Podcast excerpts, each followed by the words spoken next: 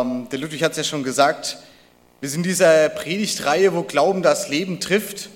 Und ich muss ehrlich sagen, ich habe das Thema Sünde so ein bisschen vor mir hergeschoben, wo mir schon relativ früh klar war, da kommen wir auch nicht drum rum. Also wenn wir darüber reden wollen, wo Glaube und Leben zusammentrifft, dann müssen wir auch darüber, leben, oder darüber reden, ähm, wo das so zusammentrifft, wo wir merken, da stimmt was nicht, da passt was nicht, da ist irgendwas seltsam. Und dann habe ich was Zweites gemerkt, nämlich dieses Thema ist eigentlich so groß, dass eine Predigt auch nicht reicht. Deshalb machen wir das auch so, dass, dass es heute um die Sünde und nächste Woche um die Gnade geht. Also, ähm, dachte andersrum, da kommt nächste Woche vielleicht keiner, also machen wir es so rum. Ähm, und es ist einfach ein großes Thema und es ist gar nicht so einfach. Ich habe selber in der Vorbereitung nochmal sehr viel gelernt und sehr viel sortieren müssen. Und ich wollte keine schnelle Antwort geben, deshalb habe ich das Thema auch ein bisschen rausgeschoben, weil ich da tatsächlich sehr lange jetzt auch dran gearbeitet habe. Und es wird heute um das gehen, was ich glaube, was Jesus als Sünde sieht. Wenn man in die Bibel guckt, merkt man an verschiedenen Stellen, dass es da auch Unterschiede gibt. Ähm, es wird heute darum gehen, was ich glaube, was Jesus als Sünde sieht. dann werde ich nochmal zwei Beispielen, zu denen ich ganz oft gefragt werde, was ist denn da überhaupt los, ist das Sünde oder nicht, eingehen nämlich um Alkohol als stellvertretend für alle Süchte, die es so gibt. Und als nächstes um das Thema Sex vor der Ehe, weil da kriegt man einfach auch oft irgendwie Fragen und was denkst du denn und was machst du denn? Und es geht mir darum, dass wir am Schluss keinen trockenen Vortrag zum Thema Sünde gehört haben, sondern dass jeder zu einer persönlichen Lösung für dieses Thema kommt. Weil sonst bräuchten wir uns nicht hier treffen, wenn wir nur ein Referat hören. Ähm, ich wünsche mir, dass wir alle was davon mitnehmen. Ein großes Programm, wir halten uns nicht länger auf, wir fangen an, was ist eigentlich Sünde?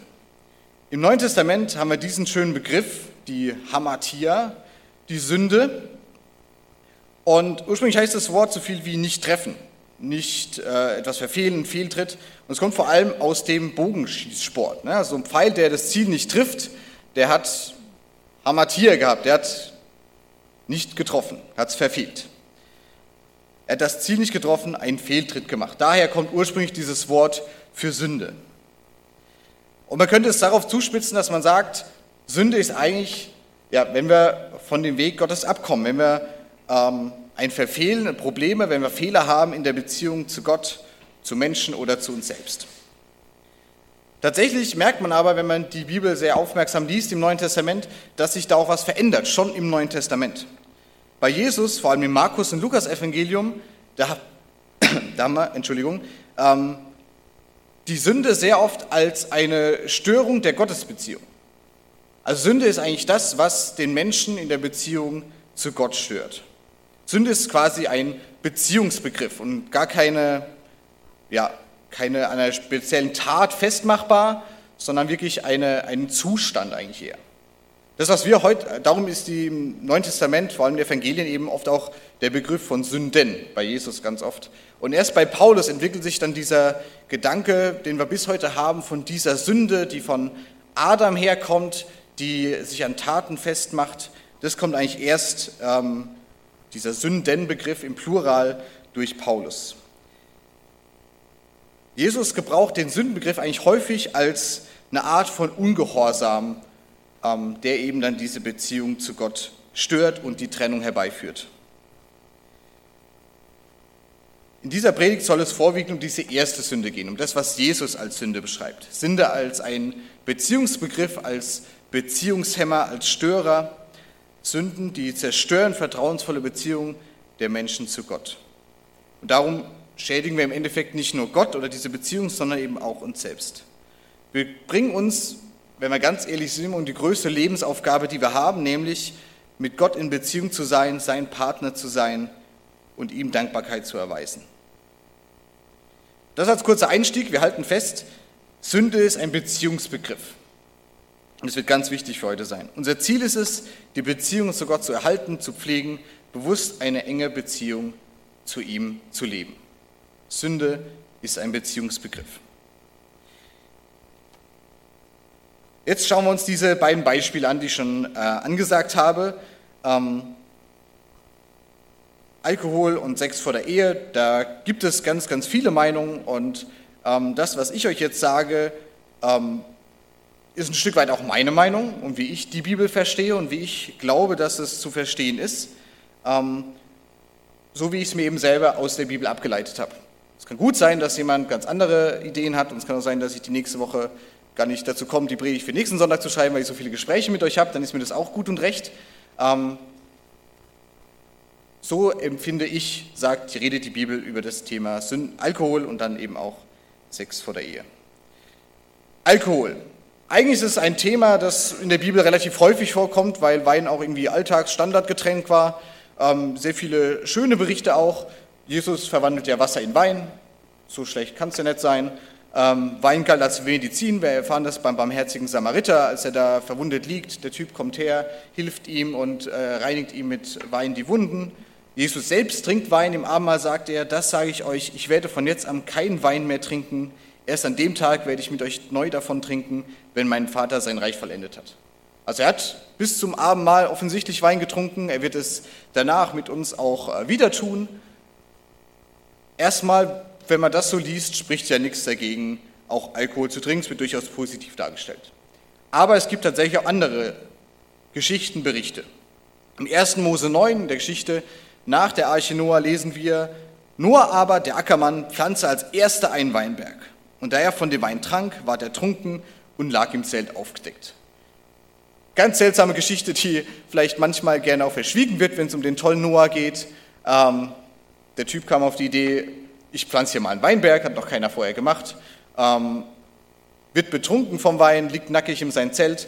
Und dann kommt es zu dieser Szene, dass einer seiner Söhne, nämlich der Ham, ähm, das sieht, vielleicht erschrocken ist, keine Ahnung, dann rausgeht, es den anderen beiden Brüdern erzählt und dann ähm, gehen die irgendwie rückwärts in dieses Zelt hinein und decken den Noah zu, ähm, weil sie sagen, naja, wir müssen, das ist unser Vater, mit dem können wir jetzt nicht, das können wir nicht irgendwie im ganzen Dorf rum erzählen, dass der da äh, betrunken nackt in seinem Zelt liegt. Und wir merken, dass das auch eine die schlechte Situation erstmal ist. Ja? Der Wein macht ihn da unfähig, ohnmächtig fast schon und äh, bringt dieses ganze Familiengefüge auch irgendwie in Uneinklang, so dass der Ham, also der Sohn, der das entdeckt hat und darüber erzählt hat, dann tatsächlich auch verflucht wird von Noah. Eine andere Stelle im Epheserbrief schreibt Paulus, aus diesem Grund soll er nicht unverständlich sein, sondern begreifen, was der Wille des Herrn ist. Betrinkt euch nicht mit Wein, denn das macht euch zügellos. Lasst euch lieber vom Geist Gottes äh, erfüllen. Nicht unverständlich sein, wir sollen wissen, was wir tun, wir sollen zurechnungsfähig bleiben, wir sollen so leben, dass der Wille Gottes immer noch im Vordergrund steht. In allen Lebensbereichen nach Gottes Willen suchen und leben. Eigentlich ganz einfach oder? Betrinkt euch nicht mit Wein, denn das macht euch zügellos. Ist leider sehr schwer, weil man das oft gar nicht so abstecken kann. Naja, ich, so und so viel kann ich trinken, aber dann ist Schluss. Ähm, wir merken, dass das vor allem bei Paulus, eine zweite Stelle im Korintherbrief, ähm, findet eigentlich eine sehr gute Lösung für das Problem. Und die will ich euch auch mitgeben, sehr bekannt.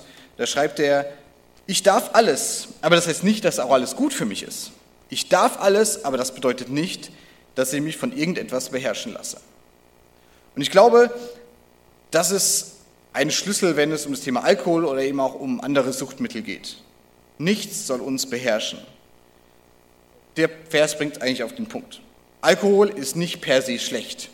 Es ist nicht so, dass ähm, es böse ist oder dass wir dann sofort in der Hölle landen oder sonst irgendwas, wenn wir einen Tropfen Alkohol getrunken haben es muss in einem guten Umgang passieren. Natürlich alles, wie schon gesagt, auf dem Grund des Gesetzes in unserem Land. Ja, wir können jetzt nicht sagen, naja, Paulo sagt ja, ich darf alles, also kann ich auch meinem Sechsjährigen schon Alkohol und Bier und sonst was geben. Ich glaube, es ist schon wichtig, dass wir da auch die Gesetze einhalten. Ähm, und ich glaube auch, dass diese, dieser Korintherstelle für alle Suchtmittel gilt. Und da gibt es welche Suchtmittel, da sind wir sehr schnell dabei. Da, lassen, da würde ich auch sagen, da darf man nicht alles, da soll man von vornherein die Finger von lassen. Aber das Bewusstsein dafür zu schaffen, es ist nicht alles gut für mich, nur weil es es auf dieser Welt gibt, halte ich für ganz wichtig. Und ich glaube, dass das für alle Suchtmittel gilt. Egal, ob das Alkohol ist, Cannabis, Dro harte Drogen, Tabak, Nikotin, auch Kaffee, Spielsucht, Computer oder Smartphone, soziale Netzwerke, Gefällt mir Angaben, Likes oder irgendwelche anderen Dinge, von denen wir abhängig sind, dass sie uns gut tun, wenn wir danach streben, dass wir andere Sachen vergessen und vernachlässigen. Die können gut für uns sein, sie können aber auch ganz, ganz schlecht für uns sein. Das erstmal zum Thema Suchtmittel. Wir merken, es gibt kein Schwarz und Weiß, es bleibt irgendwo grau. Das nächste Thema ist da schon ein bisschen schwieriger, wenn es jetzt um Sex vor der Ehe geht. Ich glaube, weil es ein Thema ist, das Menschen bewegt. Menschen haben damit zu tun. Spätestens, äh, wenn man mal einen Partner hat, kommt man in die Frage, wie machen wir das denn jetzt? Was ist da los? Und ähm, auch hier gilt, das ist wieder meine Ausführung dazu, was ich glaube, ähm, wie ich die Bibel verstehe, wie es zu verstehen ist. Ich fange mal ganz vorne an. Im ersten Mose heißt es, Darum wird ein Mann seinen Vater und seine Mutter verlassen und seiner Frau anhangen, dass sie werden sein ein Fleisch. Und sie waren beide nackt, der Mensch und seine Frau, und sie schämten sich. Nicht. Es liest noch jemand mit. Sehr gut. Sie schämten sich nicht. Und ich glaube, dass, dass diese Reihenfolge, die wir da haben, dass die auch sehr bewusst gewählt ist. Familie verlassen, ein Mensch wird selbstständig, er muss sein Leben irgendwie alleine führen, er muss irgendwie zurechtkommen, er löst sich von den Eltern irgendwie auch ab. Seine Frau anhangen, sich einen Partner auswählen, ihn schützen, ihn ehren, sich ganz fest an ihn binden. Das ist nicht nur jemand mal kennenlernen, sondern das ist schon eine intensive Beziehung, aneinander hängen, richtig fest. Und dann auch ein Fleisch werden. Eine körperliche, geistige, geistliche Verbindung, die nicht getrennt werden kann. Da gibt es kein Drumrum, kein besser oder bisschen zusammen oder nicht, ganz oder gar nicht. Und dann finde ich auch diesen nächsten Vers sehr, sehr wichtig, weil er, glaube ich, diese Beziehung auch beschreibt. Sie schämten sich nicht. Die Nacktheit voneinander, die war ihnen egal. Und das finde ich doch eine sehr spannende Szene. Sie wollten es so. Die, ja, sie waren einfach auch nackt, konnten vielleicht auch gar nicht anders tun. Aber es war keine Peinlichkeit da, es war keine Scham da, diese Beziehung, die war einfach sehr intensiv, da war Vertrauen da. Und ich glaube, das ist ganz, ganz wichtig. Und ich glaube auch, dass tatsächlich der Sex in die Ehe gehört. Und dass wir an dieser Stelle viel darüber auch lernen können, warum das so ist. Wie schon gesagt, ich glaube, die Reihenfolge ist wichtig. Der Sex, das Einfleischwerden, das Intimste, was zwei Menschen miteinander haben können, das, glaube ich, gehört in die Ehe. Es gehört in eine Beziehung und nicht an den Anfang. Eigentlich gehört ist fast der letzte Punkt, weil intimer, persönlicher kann man nicht mehr werden als beim Sex. Mann und Frau werden, so wird es beschrieben, ein Fleisch. Das ist untrennbar. Also, wenn ich mir vorstelle, ein Fleisch, ich muss sofort an so ein Steak denken. Ähm, ich habe oft Hunger, Entschuldigung. an Steak denken, ein Fleisch, das ist wie, wie Wasser, da kann man irgendwie schlecht das so wieder trennen von einem Fleisch ist halt ein Fleisch. Ein anderes Beispiel, das vielleicht euch mehr sagt als, als ein, ein Steg. Ich habe hier zwei Zettel mal zusammengeklebt. Ja? Die sind jetzt ein Zettel, behaupte ich. Ja? Ähm, man kann versuchen, die auseinanderzumachen, aber dann merkt man schon, wenn ihr das seht, das funktioniert nicht. Ja? Selbst wenn ich das jetzt nicht ganz so gut vielleicht geklebt hätte, ich könnte jetzt hier noch ein bisschen weitermachen, ähm, dann schaffen wir es vielleicht, dass sie auseinandergehen. Nein, ich schaffe es nicht. Ähm, auf beiden Seiten bleibt was kleben. Man kann es nicht voneinander trennen, dass es so ist wieder wie vorher. Da bleibt was hängen, da bleibt was zurück, vielleicht Verletzungen, Kratzer, Schrammen, Risse. Gott hat es zusammengefügt, dass, dass Mann und Frau zusammengehören. Und ich glaube, dass ähm, der Sex als intimster Part dieser Beziehung eigentlich der Höhepunkt dieser Bindung ist und dass dann eine Trennung eigentlich auch immer nur Verletzungen mit sich bringt, spätestens da. Das Alte Testament, in 2. Mose, geht sogar noch weiter und sagt, wenn jemand eine Jungfrau beredet, die noch nicht verlobt ist und schläft bei ihr, so soll er den Brautpreis für sie geben und sie zur Frau nehmen. Also für uns übersetzt, wenn ein Mann Sex mit einer Frau hat, die noch nicht verlobt ist, die noch keinem anderen Mann gehört, die auch nicht seine Frau ist, dann muss er sie heiraten. Er ist ab diesem Punkt für sie verantwortlich. Jetzt kann man natürlich sagen, ja gut, es waren ja ganz andere Zeiten, vor tausenden von Jahren. Aber ich glaube, dass, dass es gut ist, darüber nachzudenken, wie wir tatsächlich mit Sex umgehen. Weil ich glaube, dass wir in unserer Gesellschaft sehr schnell dabei sind, dass Sex oder auch Sexualität ein Hobby ist, dass wir das in Film und Fernsehen und den Medien überall eigentlich vorgelebt kriegen, dass das ähm, völlig okay ist und ähm, dass das jeder machen kann, wann und wie er will. Und ich glaube, dass es auch falsch ist, dass uns das auch ein Stück weit kaputt macht. Sex ist, wie gesagt, das intimste und persönlichste, was zwei Menschen miteinander erfahren können. Und damit sollte man nicht leichtfertig umgehen, sondern sehr verantwortungsvoll. Es gibt nur ein erstes Mal, wie bei vielen Dingen, auch beim Sex. Und auch wir als Ehepaar, wir haben mit dem Sex bis zur Ehe gewartet. Es war nicht immer einfach, das muss man auch ganz ehrlich dazu sagen. Da gibt es immer wieder Probleme und auch Anfechtungen und sonst irgendwas. Ähm, und wir haben auch, bevor wir verheiratet waren und auch bevor wir verlobt waren, beieinander übernachtet und ähm, sind auch zusammen in Urlaub gefahren. Und wir haben es auch an einigen Stellen auch erlebt, dass uns Leute da reingeredet haben und gesagt haben, ah, das dürft ihr doch nicht, ist ja nicht verheiratet, warum fahrt ihr zusammen in Urlaub? Wahrscheinlich sogar übernachtet ihr noch in einem Zimmer und übernachtet sowieso beieinander. Ähm, ja, das haben wir gemacht. Und wir haben das auch deshalb so gemacht, weil wir vorher auch darüber geredet haben, was uns wichtig ist bei diesem Thema, wie wir das leben wollen und was wir machen wollen. Und es war an mancher Stelle auch sehr verletzend, wenn irgendwelche anderen Leute uns da in unsere Beziehung reingeredet haben, in Dinge, die wir für uns festgeklärt haben und beschlossen haben und dann sehr anklagend wurden und sagten, das gehört sich nicht. Als Paar fährt man nicht zusammen in Urlaub, das geht nicht. Wir haben das aber für uns so entschieden. Und wir sind sehr glücklich darüber, dass wir diesen Schritt so gegangen sind, dass wir das so gelebt haben. Es gibt noch viele andere Beispiele in der Bibel. Maria und Josef, die haben auch bis zur Ehe gewartet, obwohl da vorher auch ein Kind kam. Im Alten Testament reden, lesen wir von Jakob und Rahel. Die waren sehr lange miteinander verlobt, sieben Jahre. Ähm, für die Zeit sehr ungewöhnlich, haben sich sogar sehr geliebt und haben trotzdem auch mit dem äh, Sex bis nach der Hochzeit gewartet. Es gibt noch viele andere Beispiele, sicher auch hier bei uns im Raum, die davon erzählen können, ähm, wie das bei Ihnen war oder nicht war oder welche Herausforderungen damit einhergehen. Ähm, und ich finde es wichtig, dass wir auch darüber reden, dass wir dieses Thema nicht als Scham sehen, sondern dass wir auch sagen, wir schämen uns nicht, auch über solche Themen zu reden.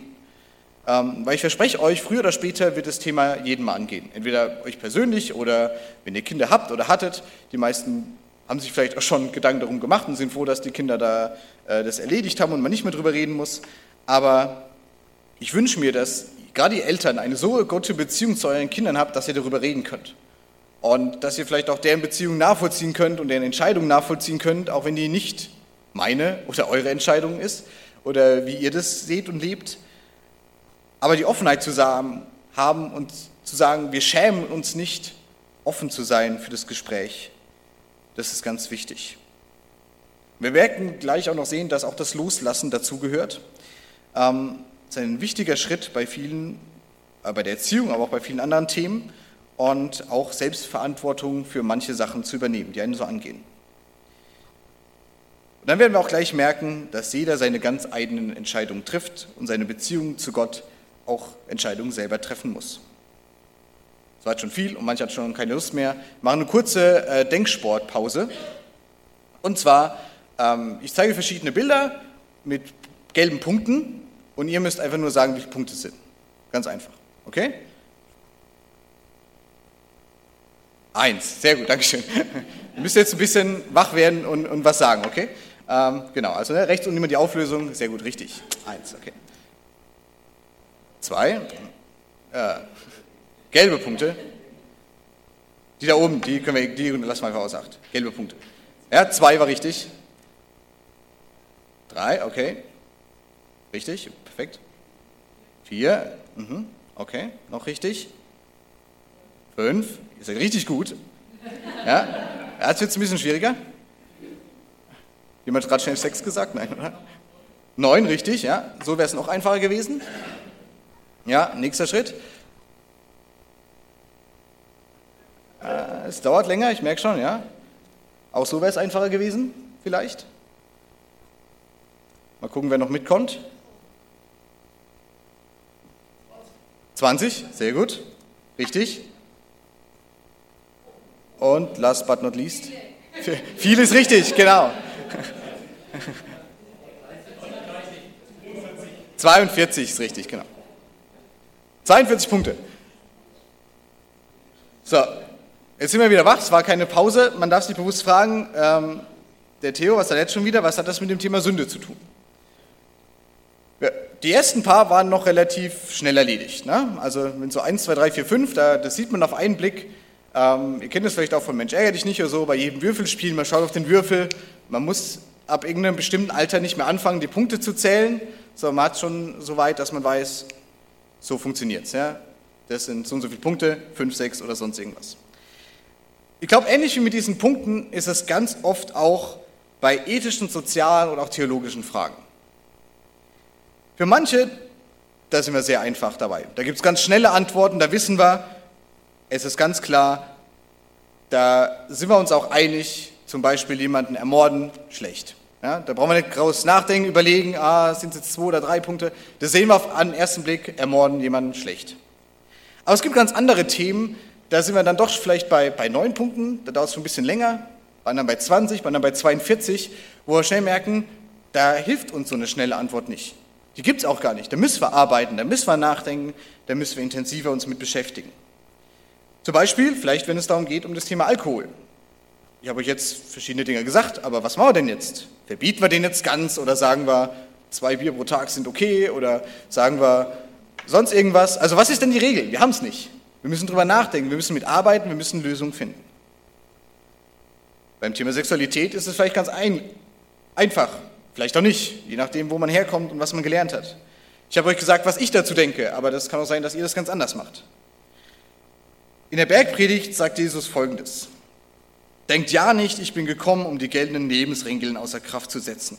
Ich bin nicht gekommen, um sie außer Kraft zu setzen, sondern sie zu erfüllen. Amen, das sage ich euch, solange Himmel und Erde bestehen, wird im Gesetz kein einziger Buchstabe und kein Satzzeichen gestrichen werden. Das ganze Gesetz muss erfüllt werden. Keines dieser Gesetze wird außer Kraft gesetzt. Selbst wenn es das Unwichtigste ist. Wer das tut und es anderen Menschen so lehrt, der wird der Unwichtigste im Himmelreich sein. Wer sie aber befolgt und das anderen so lehrt, der wird das Wichtigste im Himmelreich sein. Ich sage euch, wenn ihr den Himmel Gottes nicht besser erfüllt, den Willen Gottes nicht besser erfüllt als die Schriftgelehrten und Pharisäer, werdet ihr niemals in das Himmelreich kommen. Jesus selbst ist es wichtig, dass wir Regeln erfüllen, dass wir Gesetze halten, dass wir äh, uns nicht nur einfach lieb haben und, und schön knuddeln, wenn wir uns sehen, sondern dass das Zusammenleben geregelt ist. Und ich glaube auch, dass das Halten der Gesetze, der Gesetze Gottes auch ein Zeichen dafür ist, dass die Beziehung stimmt, dass eine Beziehung da ist. Wir haben in unserer Beziehung auch Regeln, was wir wie machen und so. Und wenn ich diese Regeln nicht halten würde oder die ignorieren würde, dann hätten wir auch ein Problem. Dann wäre diese Beziehung auch gestört. Regeln halten, Gottes Regeln halten, ist auch ein Ausdruck der Beziehung mit Gott. Bei Paulus ist das ein bisschen anders. Wenn man bei Paulus liest, vor allem Galaterbrief, da merken wir ganz schnell, äh, da ist das Gesetz auch wichtig, hat einen anderen Stellenwert, aber ich glaube, wir bleiben äh, jetzt erstmal hier. Und Jesus ist sogar noch sehr radikaler. Er, er sagt nicht nur, wir sollen es halten, sondern wir sollen wirklich bis ins kleinste Detail gehen. Später sagt er in der Bergpredigt, ihr wisst, dass unseren Vorfahren gesagt worden ist, du sollst nicht morden. Und wer einen Mord begeht, der gehört vor Gericht. Ich aber sage euch, schon wer auf seinen Bruder oder seine Schwester wütend ist, gehört vor Gericht. Wer zu seinem Bruder oder seiner Schwester Dummkopf sagt, gehört vor den jüdischen Rat. Und wer Idiot sagt, der gehört ins Feuer der Hölle. Hoppla. Sehr klare Worte. Ja? Bergpredigt lesen wir gerne, ähm, hören wir vielleicht ungerne. Wenn wir das ernst nehmen, da bringt uns diese Stelle doch schon so ein bisschen an den Rand der Verzweiflung. Es macht aber deutlich, wie wichtig Regeln und Gesetze sind. Sie sind Teil der Beziehung. Und es geht nicht darum, dass, dass man mit Spaß Idiot oder Dummkopf sagt, sondern ich glaube, es geht auch um die Haltung, die hinter diesen Dingen steckt. Was hat das jetzt aber mit Sünde zu tun? Eine sehr berechtigte Frage. Und wenn Sünde die Trennung von Gott ist, also ein Beziehungsproblem darstellt, dann haben Sex, Alkohol und Gesetze vielleicht gar nichts mit Sünde zu tun, oder? Ich glaube, es ist falsch. Denn wie gesagt, haben wir gerade diese konkreten Regeln, wie sich Gott das Zusammenleben der Menschen vorstellt. Deshalb sind diese Themen keine Probleme, die wir uns selbst oder einem Partner haben, sondern die sind immer auch Verstöße gegen Gottes Ordnung. Trotzdem haben wir gerade bei diesen Themen ähm, kein 100% richtig und kein 100% falsch, sondern viel Grau dazwischen. Viel Jein. Und wir müssen damit arbeiten, wir müssen zählen, wir müssen dabei bleiben, müssen verstehen, was der Text meint und was auch dahinter steckt. Und das Thema Regeln und Gesetze, was jetzt ein bisschen lang war, kurz zusammengefasst, ich wünsche uns, dass wir uns einfach die Gesetze und Gebote halten. Dass wir sie ernst nehmen, dass wir danach leben, dass wir uns bewusst sind, dass jedes dieser Gesetze auch vielleicht sehr unterschiedlich ausgelegt werden kann. Und Ziel muss immer sein, dass wir eine intakte, intensive persönliche Beziehung mit Gott haben. Ich fasse es nochmal uns zusammen, was jetzt Sache ist, was ich zu diesem Thema Sünde als Beziehung sagen will. Ich will, dass jeder über seine eigene Beziehung mit Gott nachdenkt. Dass er darüber nachdenkt, wo ist denn da Sünde? Wo sind da Trenner? Wo sind da Zerstörer? Wo sind da Hämmer? Ich will, dass wir nicht an der Oberfläche schaben, sondern dass wir wirklich tief gehen und darüber nachdenken, was ist da los. Ich wünsche mir, dass, dass es in Herz und Hirn sackt und nicht irgendwo abprallt, sondern dass wir weiterdenken und erfahren, was Gott vorhat. Deshalb will ich zwei Erkenntnisse, die ich aus diesem Thema gewonnen habe, nochmal mit euch teilen. Das erste ist, Beziehung ist nicht gleich Beziehung. Das heißt, auch in einer Beziehung ist nicht je, oder in einer Gottesbeziehung ist nicht gleich jede ähm, die gleiche Sünde in jeder Beziehung. Genauso wie Menschen sehr unterschiedlich sind, sind auch die dazugehörigen Beziehungen sehr verschieden. Und wenn wir ganz ehrlich sind, steht zwar in der Bibel, dass Gott immer derselbe ist, aber wenn man mal die Bibel liest mit dem Blick darauf, wer Gott ist, da merken wir doch, dass, dass es manchmal doch sehr unterschiedlich ist, wie er sich zeigt, den einzelnen Personen. Und dass er auch gar nicht mit einem Wort beschreibbar ist. Er selbst nennt sich ja der Ich Bin, weil, weil es gar keine Worte gibt, die ihn zusammenfassen. Das heißt auch, dass die Beziehung zu Gott von jedem Menschen auch ganz unterschiedlich ist, weil wir andere Vorlieben haben, weil wir andere Zugänge zu Gott haben, weil wir andere Gaben haben, mit denen wir Gott nahe sind, mit denen wir unsere Beziehung leben. Wir zum Beispiel, wir leben gerade eine Wochenendehe. Die meisten haben das mitbekommen. Die Ina wohnt gerade in der Pfalz und äh, hat ihr Referendariat in Baden-Württemberg und ich wohne hier in Ergersheim und wir sehen uns einmal die Woche, grob kann man sagen. So leben wir gerade unsere Beziehung und es funktioniert. Aber trotzdem würde ich nicht sagen, dass jeder genau so seine Beziehung leben muss. Für manchen wäre das vielleicht sehr schön und würde sich darauf freuen. Für manchen wäre das aber vielleicht der absolute Horror, wenn er sich nicht jeden Tag sieht. Also ich kenne Ehepaare, die ähm, haben nach 25 Jahren das erste Mal äh, getrennt voneinander geschlafen, weil sie, weil sie immer zusammen immer irgendwo waren. Das gibt's. Und die fanden es super cool und ich finde es auch irgendwo süß, aber es funktioniert nicht immer. Jeder erlebt seine Beziehung doch ganz anders. Und niemand außer uns beiden ja, darf das auch abwägen oder darf das bewerten.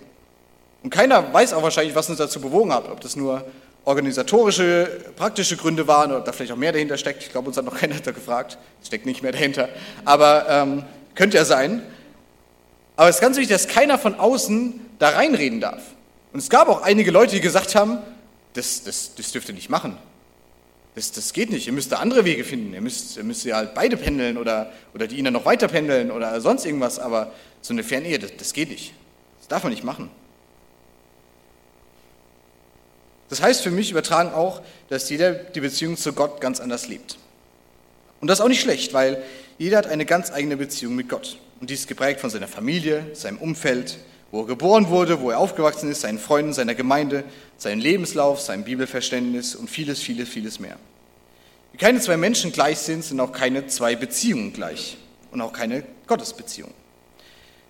Und wenn Sünde nun eine Störung in einer Beziehung beschreibt, dann kann ich von außen aber mir das vielleicht anschauen, wie der seine Gottesbeziehung lebt, aber ich würde mich hüten davor, ins Detail zu gehen und ihn dafür zu verurteilen. Kann ich denn sagen, wie die Gottesbeziehung eines anderen ausschaut? Kann ich sagen, wo oder wie die Beziehung gestört ist? Bei manchen Dingen ist es vielleicht möglich. Da kann man sagen, das funktioniert einfach nicht so weiter. Ähm, bei anderen Dingen glaube ich aber nicht, dass es so einfach ist, dass wir sagen können, na, wenn er dies oder jenes tut, dann ist die Beziehung gestört. Vielleicht ist es für meine Beziehung ganz wichtig, dass ich dieses oder jenes tue, aber für jemand anderen ist es völlig egal.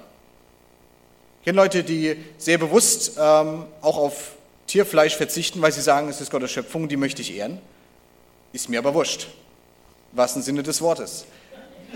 Ich möchte nicht darüber urteilen, dass, dass er da in seiner Gottesbeziehung irgendwas seltsam hat, aber ich kann es auch stehen lassen und ich muss es nicht in meine Beziehung mit reinnehmen. Ich glaube, dass es Dinge gibt, die eine Beziehung durchaus fördern, aber ich will mir nicht anmaßen, über die Gottesbeziehung eines anderen zu reden, zu urteilen, weil da kommen wir ganz schnell, äh, kriegen wir ganz andere Probleme. Jesus sagt, wie schrecklich wird es für euch Schriftgelehrte und Pharisäer sein, ihr Scheinheiligen. Ihr gebt Gott sogar den zehnten Teil von Gewürzen wie Minze, Dill und Kümmel. Gleichzeitig beachtet ihr nicht, was im Gesetz viel wichtiger ist, Gerechtigkeit, Barmherzigkeit und den Glauben. Dies sollt ihr aber tun, ohne das andere, ohne das andere zu lassen. Ihr wollt andere führen und seid selbst blind. Eine kleine Micke fischt ihr aus dem Becher, aber Kamele trinkt ihr mit. Harte Worte, die Jesus wiederfindet. Ich habe sehr viel Matthäus-Evangelium in letzter Zeit gelesen, ihr merkt das. Ähm, es ist ein, ein großer Wachrüttler, wenn man das mal sehr bewusst liest, was da alles drin steckt. Ich lade uns ein, dass wir wirklich nicht die, nach den Micken fischen, sondern dass wir wirklich ähm, darauf aus sind, was, was ist tatsächlich los. Wo ähm, sind wir ehrlich zueinander, voreinander und wo ist meine Beziehung gestört und nicht die des anderen. Kommen wir zum letzten Punkt, meiner letzten Erkenntnis. Die Liebe ist die größte unter ihnen. In diesem einen Zitat von Jesus kam das schon raus. Der ähm, amerikanische Präsident Eisenhower hat mal gesagt, die Jagd nach dem Sündenbock ist immer die einfachste. Die Jagd nach dem Sündenbock ist immer die einfachste. Es ist sehr einfach, auf die Sünden der anderen zu schauen. Es ist sehr einfach, ähm, um es mit dem anderen Bild zu sagen, den, Ball, äh, den Spreißel beim anderen zu sehen und den eigenen Balken im Auge zu übersehen. Oder ich habe ein anderes Bild gefunden, und das kam mir so, was ich noch viel treffender finde. Kennt ihr diese alten, knausrigen Omas, die den ganzen Tag am Fenster sitzen und gucken, was auf der Straße vor sich geht? Ich glaube, wir Christen sind manchmal wie diese Leute. Wir hängen den ganzen Tag am Fenster, wir schauen die ganze Zeit uns um und gucken, was da alles draußen so passiert. Und wenn wir sehen, dass irgendwas Schlimmes passiert, da sind wir die Ersten, die vielleicht den Zeigefinger heben und dann äh, im, im besten Falle mit der Person selber, im seltensten Falle leider aber auch, viel häufiger dann betratschen beim Kaffee, wenn die anderen kommen und drüber herziehen, dann erzählen wir es weiter in der vorgehaltenen Hand. Oder wir konfrontieren den anderen ganz radikal damit, mit dem, was er gerade schlecht gemacht hat, was er alles falsch macht. Und wir sind dabei richtig wütend und aufgebracht, weil das gehört sich nicht so. Wie kann jemand nur so was Schlimmes tun? Wie kann er nur so leben? Ich glaube, wir Christen, wir sind manchmal so, dass wir sehr schnell meckern und, und gucken, was ist da los und Probleme des anderen aufzeigen und dann ziehen wir uns wieder in unser Haus zurück. Hinter die Scheibe, wo es sicher ist, wo uns kein Windhauch noch nicht mal trifft, wo wir geschützt sind, wo es uns gut geht. Ziehen die Türen uns zu und was da passiert, das zieht dann auch zum Glück keiner. Deshalb sind wir auch so gerne am Fenster, weil da sieht man, was die anderen machen. Sehen wir genau, was für Sünden die anderen haben. Jesus sagt, ihr sollt andere nicht verurteilen, damit Gott euch nicht verurteilt. Denn das Urteil, das ihr fällt, wird auch euch treffen. Der Maßstab, den ihr in andere anlegt, wird auch für euch gelten. Wenn wir andere verurteilen, haben wir nichts gewonnen. Ganz im Gegenteil, wir haben noch mehr verloren. Denn ich glaube, das ist tatsächlich das Schlimmste für uns, wenn wir so gerichtet werden, wie wir andere richten. Da haben wir mehr als verloren. An anderer Stelle sagt Jesus, als die Ehebrecherin zu ihm geworfen, äh, gebracht wird, wer ohne Sünde ist, der werfe von euch den ersten Stein. Und keiner hat geworfen. Keiner hat die Ehebrecherin verurteilt. Warum auch immer. Ich erlebe aber, dass wir manchmal sehr schnelle Steinewerfer sind. Jesus hat aber gesagt, dass wir nicht dafür bekannt sein sollen, dass wir brutal gegen Sünde und Verbrechen vorgehen, sondern wir sollen für unsere Gottesbeziehung bekannt sein. Wir sollen daran erkannt werden, dass wir einander lieben. Zu seinen Jüngern sagt er, dass ihr meine Jünger seid, wenn ihr einander liebt. Daran sollen euch alle erkennen. Unsere Aufgabe ist es nicht zu verurteilen, wir sollen einander lieben. Das ist die Pflicht, das ist die Aufgabe. Und jeder soll jeden lieben, ungeachtet von Art und Weise, wie er seine Gottesbeziehung lebt. Sonst sind wir nicht besser als die Pharisäer und Schriftgelehrten. Da sagt nämlich Jesus zu ihnen, alles, was sie euch sagen, sollt ihr tun und befolgen. Aber verhaltet euch nicht, wie sie sich verhalten. Sie selbst tun nicht, was sie lernen. Sie binden schwere Lasten zusammen, die kaum zu tragen sind. Sie legen sie den Menschen auf die Schulter, aber sie selbst wollen keinen Finger krumm machen, um sie zu tragen. Ich wünsche uns, dass keiner von uns ein solcher Schriftgelehrter ist, der große Reden schwingt über Gesetze und Vorschriften und sie anderen aufbürgt, Lasten, die er selbst nicht tragen kann, nicht tragen will. Und dass wir keinem anderen solche Lasten auftragen durch unsere Vorstellung davon, wie der andere seine Gottesbeziehung zu leben hat. Nochmal diese Übersicht für euch. Was haben wir jetzt heute gemacht? Ich fasse es uns zusammen. Ich glaube, Jesus, so wie es ihn die beiden ältesten Evangelien, Markus und Lukas zeigt, versteht Sünde als einen Beziehungsbegriff, als einen Beziehungsstörer. Gott sucht uns und will aber eine gesunde Beziehung mit uns haben. Das ist erstmal der Zustand, wie es ist. Wir haben dann versucht, an Thema Alkohol und Sex vor der Ehe zu schauen, wie verschiedene Themen unterschiedlich gewertet werden können. Bei den einen ist es aus meiner Sicht sehr klar, bei den anderen ist es dann doch eher schwieriger und grau. Und es ist wichtig, dass wir bei jedem Thema wie die gelben Punkte zählen und gucken, was ist darin, dass wir arbeiten. Es ist nicht immer einfach, eine Tat, eine Handlung, irgendeine Situation per se als von Gott trennt zu beschreiben, weil ich weiß gar nicht, ob das den anderen trennt. Es ist wichtig, dass jeder seine Beziehung zu Gott ganz anders lebt als ich selbst. Das gestehe ich dem anderen zu, das darf er. Deshalb ist auch das Wichtigste, dass ich ihm in Liebe begegne. Nächste Woche geht es dann um die Gnade, um den Umgang miteinander, um Vergebung, um Versöhnung, um die Liebe. Herzliche Einladung dazu. Ich möchte beten. Herr, ich danke dir, dass du Beziehung zu uns willst, dass du gute Beziehungen willst, dass du willst, dass wir mit dir leben, dass wir gesunde Beziehungen mit dir haben. Und ich möchte dich bitten, dass du uns aufmerksam machst, wo das, wo das gerade bei uns nicht stimmt. Dass du jeden Einzelnen anrührst und ihn antippst und sagst, hey, da passt was nicht, denk drüber nach. Ich möchte dich auch bitten, dass du uns vorsichtig machst vor schnellen Urteilen, die wir über andere fällen dass du uns aufmerksam machst, wo es aber auch nötig ist, wo wir Hilfestellung sein können, wo wir helfen können, nicht verurteilen, sondern in Liebe einander begegnen. Amen.